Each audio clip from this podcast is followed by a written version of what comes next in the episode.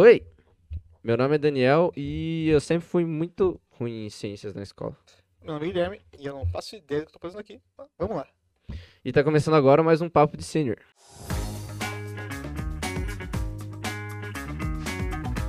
E nós estamos aqui com um convidado muito, como todos os convidados são, né? Porque a gente só traz coisa de qualidade aqui, pelo amor de Deus. tem menino, tem menino. Alisson, Pusca, Olá, como é que você tá hoje? cara? eu estou muito bem. E vocês, como estão? Tudo certo, cara. Tomando um, bem, cara. um suco da confusão aqui.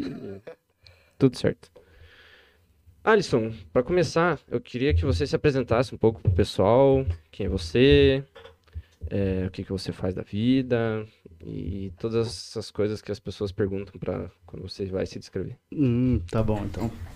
Então, eu sou o Alisson Pusca, eu faço doutorado na Universidade Federal do Paraná. Minha área de pesquisa é basicamente interação humano-computador. Eu pesquiso sobre fake news. E essa é a, a definição mais simples e mais direta para se dar sobre mim.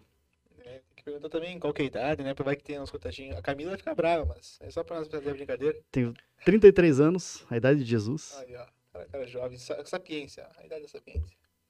Sem falar que é meu primo, né, cara? Então a beleza vem de família. Casado, muito bem casado. Eu sei, é. Não, eu sou, eu tenho uma companheira também, ela é minha parceira de vida aí. É isso aí. É isso aí. É, então, para começar o nosso assunto sobre ciência, eu queria que você trouxesse um pouco da definição. O que é ciência, o que que ela traz, é, um pouco dos resultados e dessa questão da profi- da profissionalização da ciência, né? Porque ela é bem ampla. Então, basicamente, ciência é todo conhecimento que é produzido de maneira sistemática. Então, é um conhecimento que adota um método para se investigar e para se trazer resultados. E esse método, ele tenta tirar da ciência a subjetividade de interpretação do resultado.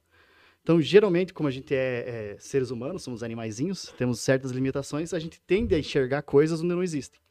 Então, a ciência, ela trabalha com métodos para tentar tirar essa subjetividade, que seria esses esse viés que é introduzido pela nossa percepção. E em, em termos de, de metodologia científica e o que isso significa, é, basicamente toda ciência ela tenta descobrir, ela faz perguntas sobre problemas ou, ou fenômenos que acontecem na, na, na natureza e através da metodologia ela investiga esses fenômenos e tenta descobrir o, o- que eles significam, o que eles representam, o que eles, como eles funcionam, o que acontece. É, na, na minha área de, de atuação, a gente trabalha então mais com a questão da relação do usuário com a tecnologia. E a gente utiliza então metodologias que interferem com a pessoa, e por isso a gente tem que ter cuidados e, e um certo rigor e uma responsabilidade para com aquilo que a gente vai produzir e como a gente vai investigar isso. Então a ciência ela trata desse, desse universo de investigação, onde você tem que ter, de certa forma, o rigor, a responsabilidade e, acima de tudo, a reprodutibilidade daquilo que você está fazendo. Como, como eu falei, então, a ciência, ela, ela tenta tirar o viés de interpretação, né? Da, chegar na na exatidão, né? isso, do fenômeno. E para isso, a gente tem que conseguir reproduzir em qualquer lugar do mundo a mesma coisa que a gente está fazendo aqui no Brasil, por exemplo. Sim. Então, a gente usa uma metodologia para isso. né? É, em relação ao que a ciência produz, a ciência produz conhecimento. Ela não produz certezas, ela não dá, não dá para a gente como as coisas realmente vão funcionar para sempre, mas ela é uma forma de você produzir o conhecimento de uma maneira confiável, que você consegue é, reproduzir isso e, de certa forma, dentro dos parâmetros que você investigou, você consegue ter uma, um grau de, de, de certeza, né? que se aproxima de uma certeza, que seria o conhecimento, o produto da ciência. Sim. É, falando agora, então, de, de como você se torna um cientista, você precisa participar de programas de pós-graduação, um treinamento, como qualquer outro. Assim como a graduação, te ensina a pensar, a- a aprender, a, a pós-graduação ela vai fazer a mesma coisa, vai te ensinar métodos científicos, vai te ensinar pensamento lógico, vai te ensinar a fazer a pesquisa, a produzir um, um documento de, de relatório sobre isso. E isso tudo é o, o que o programa de pós-graduação produz. Então, ele produz um cidadão que é capacitado. Basicamente, é como qualquer universidade. Indiferente se ele vai participar da academia, ou se ele vai participar, ou ele vai criar uma empresa, ou se ele vai viver na roça plantando, ele é um cidadão capacitado, com capacidade de, de pensar, de tomar decisões, de criticar. Então, basicamente, é isso que o programa de pós-graduação forma no Brasil. Sim. E você comentou bem, é, porque na verdade, assim, a gente vive, até o Alisson comentou nos, nos podcasts passados sobre a era da pós-verdade, né? Que todo mundo tem opinião de tudo e acha que sabe de tudo, né? Mas a graduação, então, serve bastante como um divisor de águas nesse sentido, né? São pessoas que têm capacidade de, de dissertar sobre certos temas com... Como é que eu posso dizer? Maior É. propriedade, talvez. Isso. É, a- a graduação seria um- o primeiro passo, assim, né, para você entrar para o mundo da ciência. E realmente, na graduação, você, se você para para pensar o que a graduação é, você só aprende a aprender lá. né? Porque você vira um autodidata, você vai aprender qualquer coisa se você passou por uma graduação. Você, né, você, ah, o cara é um médico, ele basicamente teve que aprender sozinho. Ele pegou os livros, ele leu, porque não adiantou ir só para aula. né? Então, o que acontece com esse tipo de treinamento é justamente desenvolver o pensamento crítico. E vivendo no, no momento que a gente está agora, que seria essa, essa- época da pós-verdade, então a gente tem uma, uma capacidade de comunicação que a internet trouxe para todas as, as pessoas no mundo, essa interconexão, e ela ressaltou muito as diferenças que a gente tem, né? Então, a gente tem níveis de educação diferentes pelo, pelo Brasil e pelo mundo, e com a capacidade das pessoas se comunicarem, elas começam a entrar em conflito, né? Então, existem muitas colisões, digamos assim, de, de saberes. Sim. E a parte cultural da pessoa, assim, aonde você cresce, a tua comunidade, os teus valores, tudo isso influencia em como você interpreta o mundo. né? Então, de certa forma, como a gente estava falando sobre o método científico, que ele te ajuda a tirar esse- essa, essa percepção de valores, de crenças que a gente tem nativas, é, nessa época da pós-verdade, com a capacidade de comunicação aumentada, aprimorada, a gente vai ter esses problemas de conflitos, onde ninguém mais tem certeza de nada, ninguém mais sabe o que está certo e o que está errado, a, a ponto de vermos alguns absurdos que, que né, são, são coisas brutais, assim, que a gente vê, por exemplo, na TV, né? Uhum. Mas no, no sentido do- da, da crise ética social que a gente vive, é é justamente relacionada ao conhecimento e como a gente está adquirindo esse conhecimento. E Sim. o medo de, de não estar certo, né? De falhar. Uhum. É, vamos uma, uma segunda perguntinha bem pessoal. Como é que se deu a tua experiência com, a- com essa, essa parte científica? Né? De onde surgiu o teu interesse pela pesquisa, pela iniciação científica, da tua graduação? Como é que foi a tua escolha pela carreira? né? Como é que você é, descobriu que você queria ir para o ramo da pesquisa, não, não trabalhar na indústria, não trabalhar na empresa, não, não entrar para o setor tipo, privado, no, no modo de dizer assim? Então, eu, tudo começou para mim em 2005, quando eu fui para a universidade. Fiz, eu fiz o EPG, né? Universidade Estadual de Ponta Grossa. E dentro da universidade eu tive muitas oportunidades de fazer estágios e fazer iniciação científica e descobrir universos diferentes que eu poderia atuar na minha profissão. Em 2006 eu comecei uma iniciação científica, onde a gente produziu um, um, um sistema para organizar e, e, e- e gerenciar as bolsas de estudo que vinham para a universidade. E a gente ficou uns quatro anos nesse projeto. Então a gente passou por, por, por várias fases de, de desenvolvimento de software e de entendimento de como coletar requisitos de um, de um, de um processo que acontece. É, no meio disso tudo, eu decidi trabalhar na indústria. Então, comecei a, a trabalhar na área de, de, de infraestrutura. Então, trabalhei no provedor de internet, aí gerenciando servidores e, e tendo experiência profissional com isso. Eu passei uns dois anos trabalhando assim e chegou uma oportunidade de trabalhar como professor na, na UTFPR aqui. Aí, quando eu entrei na, na sala de aula, eu falei, cara, é isso que eu quero fazer. Eu entendi já, né? Eu já tinha experiência de, de programação, já Sim. tinha experiência de infraestrutura. E quando entrei para dar aula, eu falei, cara, isso eu quero fazer.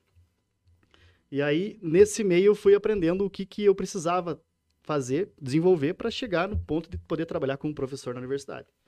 E isso precisava de um mestrado e de um doutorado. Então, aí eu comecei a desenvolver o interesse para descobrir o que, que era a ciência. E no meio disso tudo, eu, eu comecei a decidir entender como funcionava um programa de pós-graduação, como eu escolhia uma linha de pesquisa, por exemplo, o que, que era, quais eram os meus interesses, quem são os orientadores, como que eu posso me relacionar com eles. E tudo isso foi nascendo organicamente, assim, foi algo natural.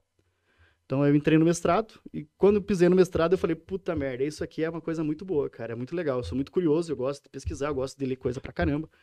Então eu, eu me encontrei dentro do mestrado. Mas isso foi tudo, pra mim foi tudo um, um resultado das experiências que eu tive. Então, no caso, a tua orientação foi por causa do profissional, né? Você começou a dar aula, aí depois surgiu o interesse, ou, antes isso nunca existiu interesse, você já tinha um pouco de interesse ou não? Para ser sincero, eu nunca tive, nunca, nunca me imaginei como professor, nunca me imaginei como cientista. As coisas foram acontecendo e eu fui gostando do caminho que eu estava trilhando, até chegar numa parte que eu falei, cara, é isso que eu vou fazer mesmo, porque eu gosto muito disso, já tinha experimentado outras coisas. E eu comecei a, a pesquisar mais como né, se transformar num cientista propriamente dito. Então foi algo ah, assim que foi orgânico, né? Foi Sim. natural, foi, foi desenvolvendo com, com o passar do tempo. Uhum. Agora mais para a parte de, de- desse conceito que você falou de cientista, se você pudesse descrever a diferença entre cientista e um pesquisador, como que você descreveria? Um pesquisador, ele, ele realiza mais tarefas técnicas que são mais relacionadas a, a, a parte, a uma parte da ciência, né? Uhum. Por exemplo, você tem uma pesquisa do IBGE. É uma pesquisa, um pesquisador faz isso, ele coleta os dados, ele utiliza uma metodologia para fazer aquilo, mas a parte da crítica, a parte da, da, da, da comunidade discutir os resultados, isso você, quando faz uma pesquisa desse, desse tipo, você não tem. Uhum. Então, um cientista seria um profissional mais completo no sentido de conseguir criticar resultados e fazer parte de uma, de uma comunidade acadêmica que consegue chegar a consensos, que discute os resultados. Já um pesquisador, ele faz uma parte desse trabalho, né? Ele utiliza as metodologias para coleta de dados, investigação, mas ele gera mais relatórios técnicos. Então, na minha perspectiva, a diferença entre os dois é basicamente uma questão de semântica. Não tem, Sim. não tem muita diferença. Eles fazem praticamente a mesma coisa, mas o cientista ele está mais preparado, digamos assim, né? E com, mais contatos, ele está mais disponível para a comunidade para gerar um conhecimento é, mais, mais comum, assim, digamos assim, né? No- com, com mais consensos. Sim, ele tem mais conhecimento também para gerar um, um resultado mais, mais palpável, né? Mais concreto do que um pesquisador em si, né? Né? Mais, mais amplo, né? Isso. Consegue abordar mais, mais lados né, do, do espaço. O pesquisador vai, vai, vai bater a tecla naquele ponto que ele precisa encontrar e é isso, né? O cientista acaba desenvolvendo mais coisas ao redor do mesmo tema, né? Uhum. Acho que É, Eu acho que é por aí, eu acho que é bem, bem isso mesmo. É, a gente tem um consenso que no Brasil a gente, né, começou a ter uma queda muito grande na valorização da qualificação para os cientistas, para os pesquisadores, né? É, tu sente que, que nós estamos vivendo um momento ruim para quem quer iniciar uma, uma- uma carreira científica, para quem quer se tornar pesquisador, com questão de auxílio, aquelas as bolsas de mestrado, doutorado, questão de suporte do, do governo para a questão de pesquisa em Os laboratório, programas. os programas já existi- que existiam, que hoje não existem mais, né? A tua experiência no começo, com a tua experiência tipo do mestrado, com a tua experiência agora do doutorado, quais foram as essas as, as coisas que você notou que dificultaram muito, que talvez impossibilitem pessoas novas de começar a entrar nesse meio. É, então, realmente, o momento que a gente está vivendo para a parte da, do desenvolvimento do conhecimento pela população brasileira está tá em xeque, vamos dizer assim, né? É um momento triste. E tem muitas diferenças que eu consigo notar co- como as coisas foram, aconteceram comigo e, e o que, que eu estou passando agora no doutorado, por exemplo. né? Então, o- o- uma coisa importante de se dizer, assim, é que em relação ao conhecimento, é, a gente pode até, até, até notar com a, com a pandemia aí a, a questão das vacinas, né? É um conhecimento que foi, foi gerado localmente em alguns países e é discutido liberar essa patente para o resto do mundo, né? Então, quem não desenvolveu uma vacina vai ter que comprar desses caras. Então, quando você não desenvolve ciência, você corre o risco de ficar na mão ou ficar dependendo de que outros que desenvolvem ciência resolvam seus problemas. E- então, o investimento cortado da ciência é um investimento que você está cortando do próprio futuro do país. né? São, são a tua soberania, a tua independência está em xeque nesse sentido. E em relação aos programas e o que que, o que, que eu passei de, de experiência, assim, que eu vejo a diferença, é, a falta de fomento, a falta de, de, de auxílio, porque você fazer uma pós-graduação, você custear a pós-graduação e treinar e capacitar um cidadão é uma coisa muito cara. Então, se você para para pensar, você vai para os Estados Unidos, por exemplo, você vai gastar de 300 mil a 1 milhão de dólares para você conseguir pa- participar e fazer um doutorado. Porque é o custo da educação, é o custo que você vai, que, que, né, que tem o- o- a capacitação. E no Brasil, o estudo era, era custeado pelo governo como uma forma de capacitar a própria população, né, distribuir essa, essa, essa possibilidade, vamos dizer assim, né, possibilitar, ao mesmo tempo que você também conseguia gerar conhecimento para o país de uma maneira or- orgânica e que fazia parte do próprio sistema. É, a coisa ruim de você perder investimentos na ciência e perder essa disponibilidade é que você vai ter cada vez menos cidad- cidadãos ou cidad- cidadãos, cidadãos Não sei também. Que, que pertencem à sociedade, mas eles vão ter cada vez menos chances de acesso. né? Se você vê uma, uma sociedade desigual como a do Brasil, então você vai ter muito mais dificuldade para pessoas que não têm o mesmo acesso à educação que pessoas que têm mais recursos te- con- conseguem. né? Então, para ter o acesso a esse tipo de, de, de formação, esse tipo de capacitação, sem o auxílio do governo, a gente vai ter um aumento da- dessa desigualdade, onde a gente vai acabar colocando em bolhas, em nichos, essa, essa possibilidade de capacitação das pessoas. Esse é um dos pontos. Né? Isso traz consequências para comunidades, por exemplo, ah, eu estou fazendo um treinamento lá em Curitiba, mas eu vou voltar para Pato Branco com esse conhecimento que eu tenho, e esse conhecimento vai ser distribuído aqui de, de certa forma. Então, se você faz isso, você tira a possibilidade de uma pessoa que, sei lá, mora numa comunidade mais carente, ou que mora numa região mais afastada do, do, do, país acessar esse tipo de coisa, você também não desenvolve essas regiões, você não auxilia o desenvolvimento dessas regiões. Então é um problema que já começa a ficar estrutural na própria sociedade. Além disso, agora voltando para o aspecto contemporâneo que, que eu estou passando, no mestrado eu tive muito mais é, é, recursos que vêm do, do, do, governo estadual, do governo federal, para participar de conferências, para fazer viagens para essas conferências que tem um custeio alto. Geralmente, se você vai participar de uma conferência internacional, a inscrição da conferência é 400 dólares. É, é uma coisa absurda para quem ganha uma bolsa de mestrado que é de 1.200 reais. Então, você não tem como participar desse tipo de coisa se ganhando só uma bolsa. Então, existe essa parte do fomento que do meu mestrado era bem forte. Então, tinha muita possibilidade. E isso faz parte da formação do cientista, né? Com, construir o seu networking, construir o seu entendimento do que é uma conferência, organizar uma conferência. Então, tudo isso que você está perdendo agora, digamos assim, que não tem mais essa, esse fomento, é, toda essa, essa, essa questão, você está também formando profissionais que têm pouco, digamos assim, eles são menos capacitados do que os, os, os profissionais antigamente justamente por não ter possibilidade de ter as experiências de viajar, de participar de conferências, de, de, produzir uma revista, por exemplo, organizar uma revista, publicar alguma coisa. Então, nesse sentido, a falta de fomento também, de certa forma, ela mina as possibilidades da gente produzir o conhecimento e, e capacitar melhor os nossos profissionais.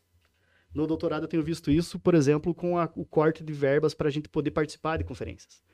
Então, no, no, nos anos que eu participei, no ano passado e esse ano, eu tive que tirar do meu próprio bolso a, a, o valor da inscrição para submeter um artigo e publicar ele e mostrar para a comunidade acadêmica mundial que eu estou produzindo e que eu quero discutir os meus resultados. E, e isso, como eu falei, para quem participa de um programa de pós-graduação, sem auxílio e, e, e, por exemplo, ah, sem uma bolsa de estudo, você não tem muito acesso a esse tipo de coisa. Então você acaba não, não tendo uma formação mais é, é, sólida, né? uma, uma, com mais oportunidades de aprendizado. Então, seria mais ou menos nesse sentido a, as diferenças que eu sinto e o que eu acho que, que vai prejudicar bastante o nosso futuro como uma nação. Né? Tu acha que isso está tá fazendo com que exista uma, um, um escoamento maior do pessoal indo para o exterior tentar fazer alguma coisa por ter mais subsídio né, de bolsas que acabem, acabem uh, ganhando, ou coisa assim? Ou tu acha que isso não impacta tanto essa questão da, da, da galera tá saindo para fora para fazer pesquisa e acaba não voltando trazendo esse conteúdo de volta por causa da falta de. de com certeza, com toda certeza absoluta, cara. Porque assim, o brasileiro lá fora, ele é visto, o brasileiro, é, digamos assim, né, na, na, na, academia, ele é, é uma estrelinha, assim, sabe? Ele, ele é todo mundo quer ele, porque ele, ele, ele tem, uma, tem uma formação básica, acadêmica e de ensino básico aqui no Brasil, que lá fora não é todos que têm geralmente eles têm uma, né, lá fora eles têm um direcionamento para uma área que você quer aprender. E a gente não, aqui a gente aprende quase tudo. Então você sabe de história, sabe de biologia, sabe de matemática, você, você entende várias áreas. E para quem está na ciência, a, a, a, ideia de que a criatividade é o, o bem maior do, do, do, da produção científica, com, uma, com a base de conhecimento maior, você consegue ver problemas e resolver esses problemas com mais facilidade. Você tem uma adaptação, uma criatividade maior. Então lá fora o brasileiro ele é muito bem visto. E só que o brasileiro também não gosta muito de sair do próprio país, a gente gosta de produzir coisas pra gente, a gente gosta de, de fazer o país crescer, né? De certa forma, na, na, área acadêmica a gente ouve muito isso, a gente discute muito isso. Mas com falta de recursos, todo mundo precisa comer, né? E não é à toa que você investe 30 anos da tua vida estudando e aprendendo alguma coisa. Você quer algum, você quer ter um retorno depois, né? Você também quer ter uma, uma vida confortável. Então, essa essa é, é essa evasão, digamos assim, de cérebros do Brasil, ela é uma coisa que acontece muito Justamente porque lá fora o pessoal precisa de cientista. Eles querem cientista. E brasileiro é bom. Então, o pessoal vai para fora, né? Acaba ganhando dinheiro lá fora e acaba ficando lá. Por exemplo, a minha orientadora, a minha co-orientadora, ela, ela mora na Inglaterra, ela trabalha na Open University lá e é, ela se formou na, na, na, USP aqui, aqui no Brasil. E ela é brasileira. Mas, com a oportunidade, ela foi para lá para trabalhar lá porque, pô, é muito, né? ganha muito mais dinheiro, tem muito mais reconhecimento né? Você, você tem muito mais respeito. Então, uhum. nesse sentido, acontece muito mesmo. Hoje, hoje de manhã, inclusive, eu, eu peguei o Twitter. Na verdade, eu sempre olho os trendings do Twitter para ver o que, que, quais são as notícias que tá, né, estão acontecendo agora pela manhã. E coincidente, coincidentemente hoje tinha uma notícia referente à evasão desses, desse pessoal de pós-graduação de pós para o exterior. É, um dos principais motivos, acho que até era uma matéria do Globo, se eu não me engano, que era por causa justamente do incentivo que você recebe lá fora, fazendo pesquisa lá fora, diferentemente do que acontece aqui dentro.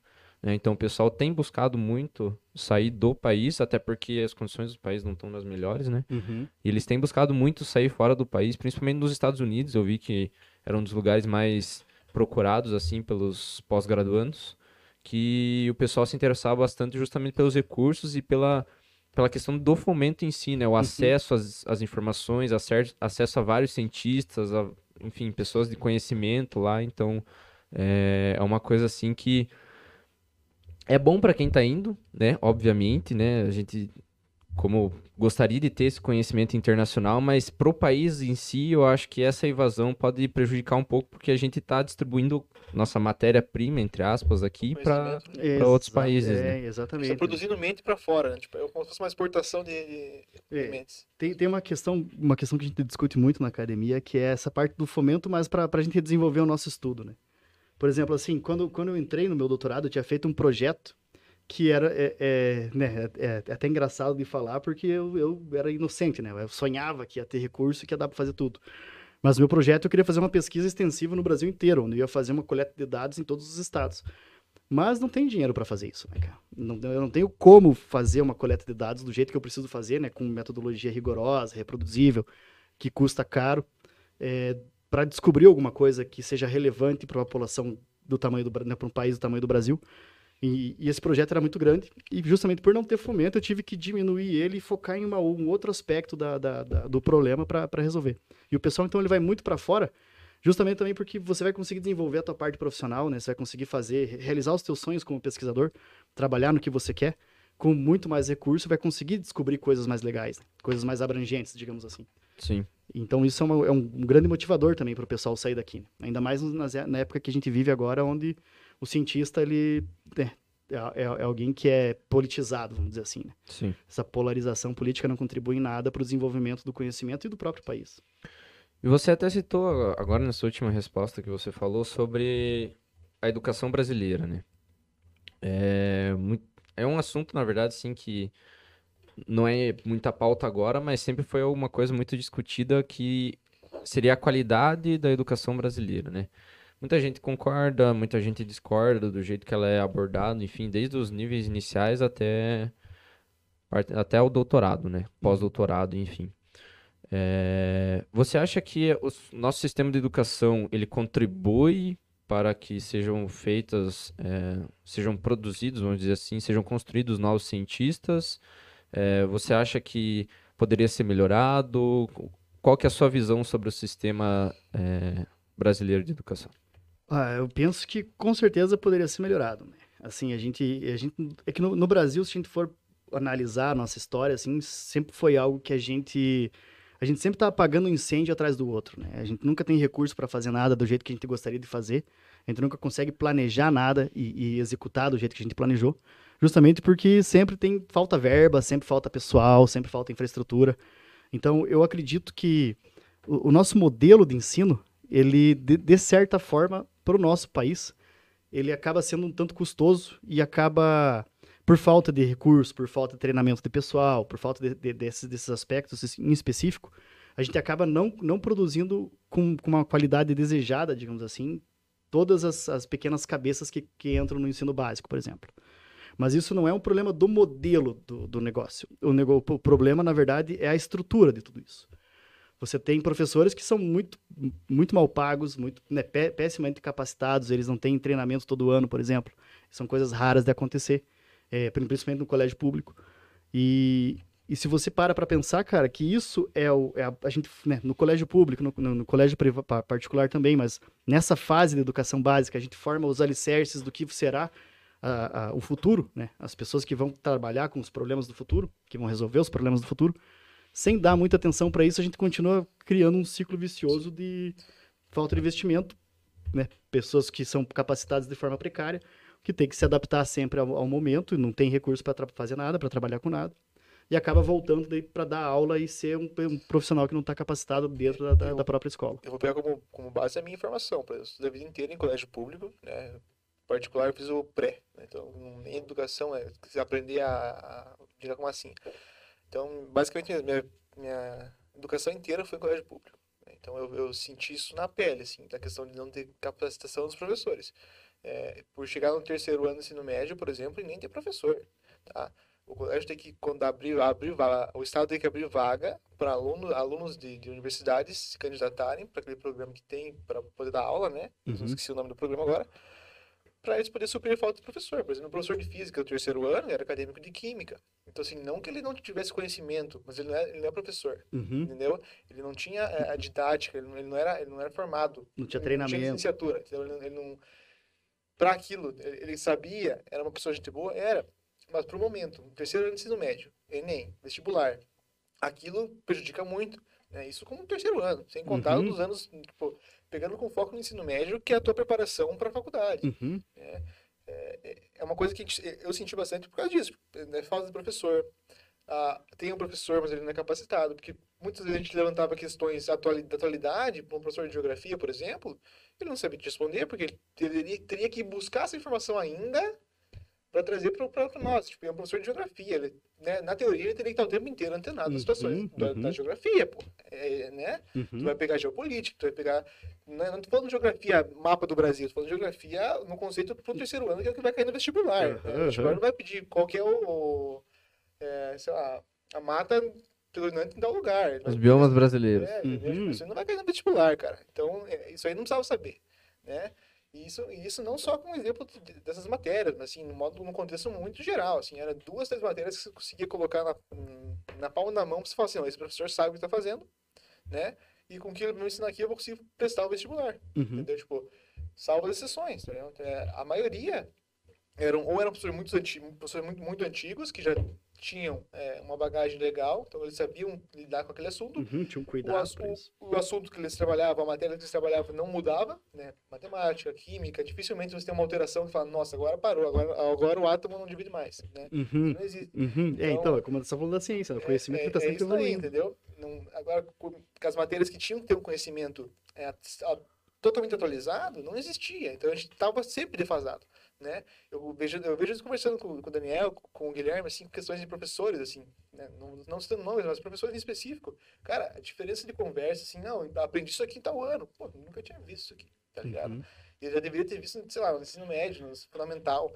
Então, a, a diferença da escola pública para particular hoje, uma coisa bem absurda, assim, tipo, Uhum. de qualidade, né? É, sem entrar no mérito, assim, das coisas, mas é, coisas que eu senti na pele, assim. Uhum. E outra, além de, da educação básica, né? Vamos jogar assim, educação básica até o terceiro ano. É, cara, eu me deparo com. Já me deparei com professores de faculdade que, tipo, usam slide de. Sim, Cara, Milênios atrás. muito tempo atrás, sabe? Não tem E. Às vezes ele tá só porque ele tá na inércia ali, né? Enquanto tá, tá de boa, tá, ele vai usando e ninguém reclamou Tá e confortável. tá tudo certo. Uhum. Mas. se torna prejudicial, né? Sim, Se não tem atualização. prejudicial para o Estado, preju- Pra prejudicial mundo, para a né? educação. Pra quem banca, pra, pra quem custeia, pra quem tem que aprender.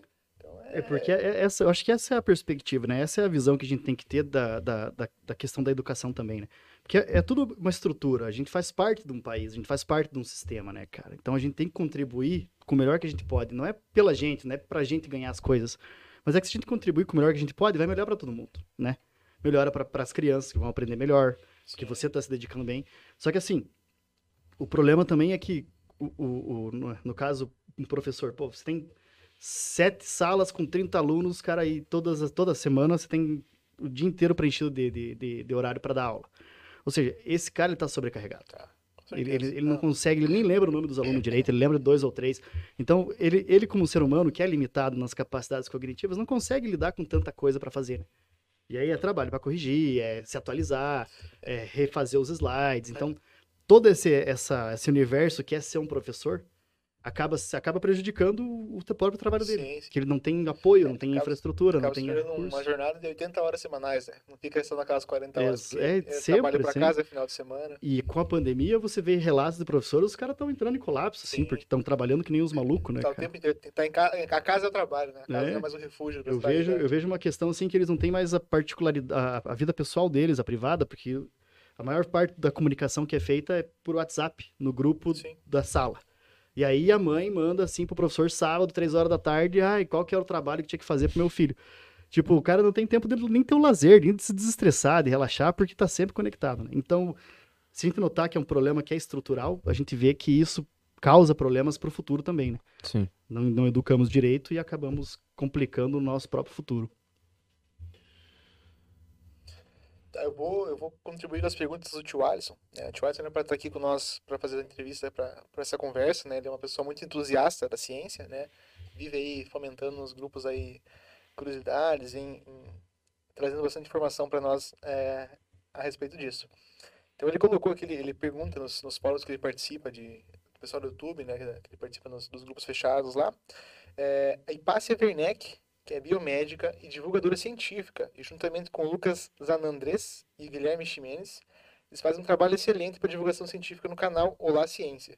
E sugeriu que a gente falasse sobre alguns assuntos que ele dividiu em três partes. Tá? Então eu vou fazer três partes e tu responde as três juntas. Uhum. É, falar sobre a diferença de investimento para pesquisas em cada área, talvez você tenha conhecimento é, os desafios em, em, adaptar a pesquisa durante a pandemia, se você sofreu com isso, né, questão de presencialmente, ter que fazer a distância, a perspectiva do futuro na pesquisa em cada área, se você, né, na, no caso na tua área, que você acha que está acontecendo, e essas três, três etapas dessa pergunta. Então, essa, essa é uma coisa interessante, né, de, de, de, a gente falou sobre o fomento e como o fomento ocorre, né? Aqui no, no, Brasil, a gente tinha a sorte de ter um Estado que fomentava a nossa ciência. Né? A gente tinha, tinha, o CNPq que fazia essa distribuição de bolsas e fomentava. Ele gerava editais para projetos, enfim, né? ele, ele, dava o seu jeito de fomentar qualquer tipo de, de, de área. Mas a gente pode notar que o, o, a quantidade de recursos que vão para áreas chaves, assim, ela é muito maior do que, por exemplo, quando você pega cursos que não, não são tão badalados, digamos assim. Então você tem lá medicina e tecnologia, esses são cursos que recebem muita atenção e recebem muito fomento do próprio Estado, além da, da, da área da, da, do privado, do fomento privado. Mas você pega, por exemplo, letras, é, história, esse tipo de, de, de visão mais social, não recebe tanta atenção. E isso é um, é um problema sério para a ciência e para o desenvolvimento do conhecimento. Porque você acaba gerando desenvolvimento, entendendo o que está acontecendo, as mudanças que estão acontecendo no redor, dentro do, da, da, sua sociedade, da sua comunidade, focado em alguns aspectos só. Então você ignora muitas coisas que fazem diferença e que com certeza depois vão gerar alguns problemas porque você não prestou atenção naquilo. Que, como, como exemplo, a letras e história, parece que não, não vale a pena fazer investimento nisso, né? pesquisa nisso. Mas são essas áreas que desenvolvem o nosso entendimento sobre o que está acontecendo, sobre por que, que a gente faz as coisas que a gente faz, o jeito que a gente conversa, as histórias que a gente gera, por exemplo. Enfim, a ideia é que a gente acaba dividindo a, o pouco recurso que a gente tem para áreas que são mais é, vistas como mais importantes, como agora a gente está vendo a saúde, mas ao mesmo tempo a gente deixa de lado partes importantes do que precisa ser desenvolvido. Por exemplo, a parte política, a parte da geografia política, enfim, são, são, são coisas que, que pecam, né, que faltam. E aí você tem a ideia do investimento privado, né? O investimento privado, ele vai desenvolver ou vai fomentar uma ciência que é para resolver um problema do desenvolvimento privado. Então, não, você não vai ter no desenvolvimento Sim. privado alguém querendo desenvolver uma política pública ou desenvolver né, uma melhor forma de resolver o problema de comunidades carentes. Né? Ou, ah, como, como levar recursos básicos para as comunidades carentes. Você, porque não é interesse, né? É. Não tem interesse. Você vai ter lá é né? pesquisas e fomento privado para desenvolver inteligência artificial para conseguir, sei lá, detectar fake news, por exemplo. Porque isso é interessante para eles. Então, o investimento privado é importante, é, mas de certa forma você vai deixar essas outras áreas que são extremamente importantes também para uma sociedade inteira crescer de uma maneira saudável desenvolver o conhecimento de uma maneira saudável de lado. Então, de repente, você já não entende mais o momento histórico que você está vivendo, mas os países, né, sei lá, os países europeus, os Estados Unidos já estão desenvolvendo esse conhecimento e entendem. Isso quer dizer que você está 20 anos atrás deles para entender o que está acontecendo no mundo. Né? Você pode entender de, de, inteligência artificial, você pode entender de comunicação 5G, você pode ter a tecnologia de ponta, sim. Mas a cultura e o desenvolvimento de, de, desse, esse, o fomento desse conhecimento não vai estar desenvolvido. Ou seja, você vai estar refém desses caras. São os caras que desenvolveram o conhecimento. Sim. Eles entendem coisas, eles entendem processos, eles entendem crises que estão acontecendo, que eles passaram e você está passando, mas você não desenvolveu ciência para isso. Então, o que eles vão, o que eles vão fazer é você aproveitar disso para vender isso para você. Sim. Então você sempre vai acabar saindo perdendo, ou sendo manipulado, ou sendo controlado de certa forma, porque você é mais ignorante que eles, né? Em, em, né? em, aspectos sociais, filosóficos e éticos, enfim. E daí tu entra todo naquele debate que a gente comentou antes, né? De a nossa, a nossa expertise está indo para fora, ela dificilmente volta para cá, então todo o conhecimento fica fora e acaba tendo essa Basicamente, o conhecimento está sendo comprado, né? Quem paga mais leva, quem oferece melhor condição leva. Então, É. quem está quem tá realmente investindo mais está levando o melhor conhecimento E, embora. e o- Então, e o cientista aqui no Brasil, ele é, ele é difamado, né, cara? É. Não é, pô, ele não recebe nenhum uma- reconhecimento. tenho uma- Quem que quer trabalhar num lugar que você, todo mundo fala, meu Deus do céu, pra que isso? É você é o né? cientista e acaba se tornando o cara que, que fala em verdades, né? Com os dados na mão, É, você tá falando, tá falando exato. mentira. Exato, a parte da opinião, né? Sim. Da opinião. E, e pra gente encerrar, né? Porque. Na verdade, assim, se a gente for comentar de ciência, tem um ficar muito, aqui- muito, muito. Não, nós podemos trazer mais episódios, né? A gente pode ficar com mais horas gente, conversando Trocar aqui. uma ideia legal, uma mesa redonda aí. Uhum. É, assim, é um assunto muito im- importante porque é a realidade, né? É o que a gente tá vendo. Como ele comentou, ele comentou da experiência dele e ele vê isso com os próprios olhos de que de uns tempos pra cá a ciência tem se tem sido um pouco prejudicada por causa, enfim, do contexto em que a gente tá vivendo, né? Basicamente. E é muito importante você debater isso, principalmente essa questão de, de incentivo e e fomento, porque isso vai fazer com que outras pessoas olhem com olhos diferentes e, ah, vou seguir a carreira de cientista, vou, vou- quero ser pesquisador, quero correr atrás, quero fazer uma pós, quero fazer um mestrado, quero fazer um doutorado, né? Uhum. Que isso, aparentemente, pelo que você falou, tem decaído muito dos- durante os últimos anos, né? É, com pouco acesso, com pouco fomento. É porque geralmente você vai ter um programa de pós-graduação em grandes centros, né? Que é uma, vai ser universidades que geram, geram ca- capacitam e, e, e têm as condições de receber fomento do governo, né, do, do estado. Então, você precisa que pessoas viajem até lá, então você vai ter custo, você vai ter pagar moradia, pagar aluguel, você vai ter que estar presente no, no programa de pós-graduação, porque todos são dedicação exclusiva. E, e, de certa forma, isso acaba inibindo quando você não tem mais bolsas de estudo, quando você não oferece mais a, a possibilidade das pessoas cursarem um programa de pós-graduação fora da sociedade. Então, você vai estar cada vez mais criando uma bolha onde só aquela região desenvolve. De certa forma, é ruim, né? E daí, na verdade, assim, eu pulei, eu só fiz um comentário, era pra ser a, a última pergunta, mas eu fiz um comentário pra nós começar, porque Vamos, é, vamos, vamos juntar essa pergunta final, talvez. começa então a tua, que daí eu, eu depois acho eu... que tem uma coisa legal. É, o Alisson colocou mais uma- umas perguntas aqui, mas é, a gente pode deixar para uma conversa mais com ele também, uma próxima Uhum. conversa, que a gente consiga trazer mais pessoas também. Talvez o Lucas consiga participar na próxima. Uhum. Fazer uma mesa só com pesquisadores, talvez, né? Sim. A gente acaba cedendo espaço e eles vêm aí, conversam, sei lá, uma hora, uma hora Nossa, seria muito que- legal, né? Que seria bastante legal por causa da, da experiência de cada um, né? Um papo de a gente- boteco científico. A gente fica aí na, no- na Voz do Além, né? E aí eles, eles tocam o baile. Então, o Tio Alisson teve acesso ao artigo, de- o Pathway to Human, né? É, eu vou colocar o, o, o link de acesso na descrição aí para o pessoal dar uma força pro Pulga. É, ele coloca... é, ele coloca assim, é, você comenta ali sobre uma influência de valores dominantes do grupo na interpretação das manchetes e potenciais motivações para compartilhá-las, né? Questão de, de fake news, divulgação, né? Então Uhum. você tem uma, uma, uma imagem, uma publicação ali que, que movimenta, o pessoal só pelo, pelo engajamento já vai se espalhando, né? Uhum.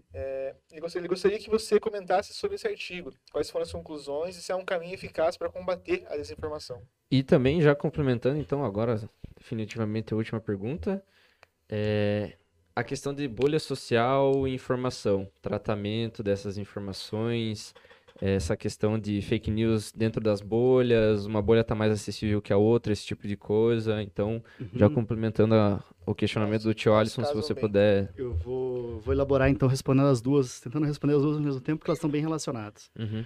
Então, esse, esse artigo em questão aí, que, que a, gente, a gente desenvolveu, ele foi um artigo com uma parceria também com a minha orientadora lá da Inglaterra, onde a gente tentou entender a, a, a, motivação para compartilhamento de desinformação das pessoas. né? E como a gente vive em culturas diferentes, né? Ah, o inglês ele tem uma cultura, o brasileiro tem várias culturas aqui dentro, com um país desse tamanho. A gente tentou, então, coletar informações dos grupos né, de, de usuários ingleses, da, da, da- de redes sociais na Inglaterra, e de grupos de redes sociais aqui no Brasil.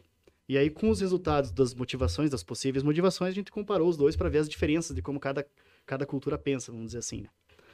É, em relação ao artigo, a gente, a gente acabou, então, descobrindo algumas coisas interessantes relacionadas à forma de pensar e de como o brasileiro utiliza a informação aqui no Brasil. Né? Como, como a gente utiliza as redes sociais para se informar, por exemplo. E as motivações de compartilhamento. ah, uma, uma das coisas legais assim que a gente descobriu que mesmo as pessoas sabendo que é uma mentira, que é um, eles sabem que, que aquela mensagem que eles receberam no WhatsApp, ela é falsa, potencialmente aquela, aquela é uma inverdade.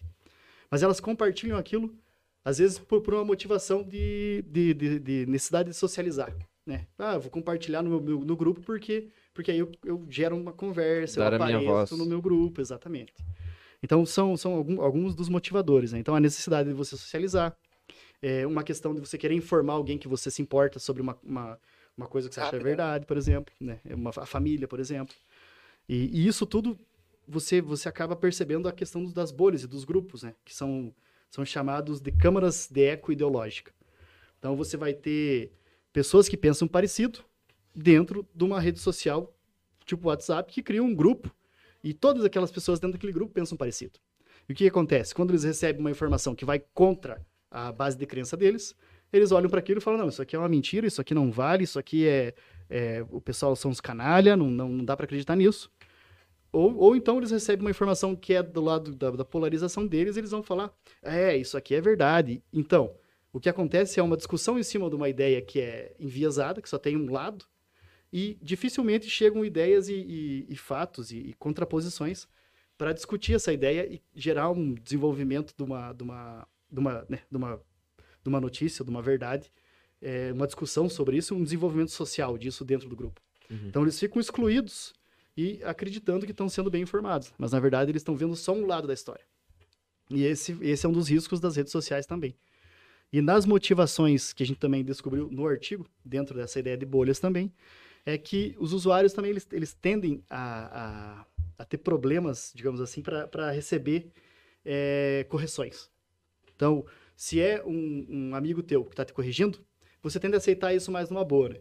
Mas se é no Facebook, uma pessoa que você nem conhece, chegou lá e comentou embaixo do post que você fez, mas na hora você já É levou uma agressão, então né? vamos brigar. Arregaça a manga aqui, começa a xingar pra cima. e- Então, se é uma pessoa que tá dentro do teu círculo familiar e te contesta, você tem mais facilidade em aceitar aquilo lá e discutir aquilo lá de uma maneira mais positiva, de uma maneira mais saudável. Agora, se é uma pessoa que você não conhece ou conhece pouco, então é muito mais fácil você brigar com a pessoa e virar aquelas discussões da internet que a gente vê no Facebook ou até no WhatsApp várias vezes. E isso, agora, falando no assunto bem específico, na questão disso, politicamente, isso é um, algo muito nocivo, até para, pelo menos eu vejo, para a democracia, né?